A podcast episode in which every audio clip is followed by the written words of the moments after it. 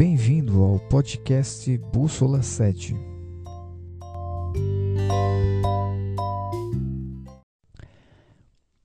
No podcast de hoje, nós vamos conversar um pouco sobre o Salmo 130.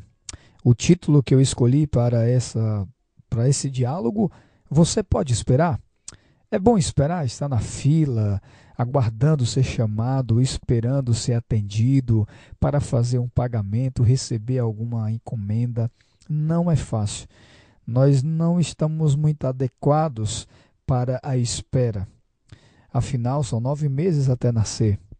O Salmo 130, a resposta pode não chegar tão rápida. E o salmista, ele diz assim: mesmo que demore, confie na palavra, espere no Senhor. Se a noite de tristeza parece longa, amanhã logo virá. O Salmo 130 é a confissão de um pecador que, em desespero, clama ao Senhor por perdão. E o perdão é uma prerrogativa divina. Deus se deleita em perdoar o pecador penitente. Sua natureza é misericordiosa e perdoadora. No entanto, há pré-requisitos ao perdão. O Salmo, por exemplo, o Salmo 32, verso 1 fala sobre esses requisitos. Mas nesse salmo, no verso 5, embora a noite para o salmista pareça longa, ele sabe que amanhã logo raiará. Quando as negras nuvens da noite se dissiparem, os brilhantes raios do sol da justiça serão vistos. O nosso Deus, assim define o salmista, é um Deus de copiosa redenção. Sabe por quê? Porque em Deus há poder ilimitado. Ele pode deseja e se deleita em fazer por nós infinitamente mais do que tudo quanto pedimos ou pensamos. O salmista, ele declara que saiu das profundezas de um esmagador senso de culpa, mas enfim se pôs em pé no alto da montanha da redenção e do perdão. Sabe?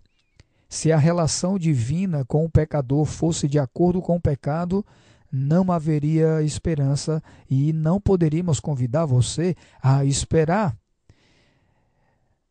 A história afirma que Herich Heine, no seu leito de morte, declarou: Deus vai me perdoar.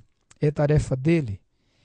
A redenção que Deus oferece não é a realização única no Êxodo, mas é o livramento do pecado que ele pode conceder sempre que houver necessidade. Tal é a sua confiança nesse Deus que põe o seu poder a serviço do seu amor, que o salmista está convicto de que Deus vai livrar o seu povo do castigo e do poder do pecado. Essa mesma certeza é passada para nós. Cristo deu uma nova dimensão às verdades desse salmo. Efésios 1:7 usa as palavras-chave e as relacionam com Jesus de maneira mais exata ainda, 1 João capítulo 1, verso 8, 2 e verso 2, é o seu correlato neotestamentário afirmando que o desespero e a incapacidade dos cristãos encontram seu remédio na graça de Deus. Portanto, você pode esperar?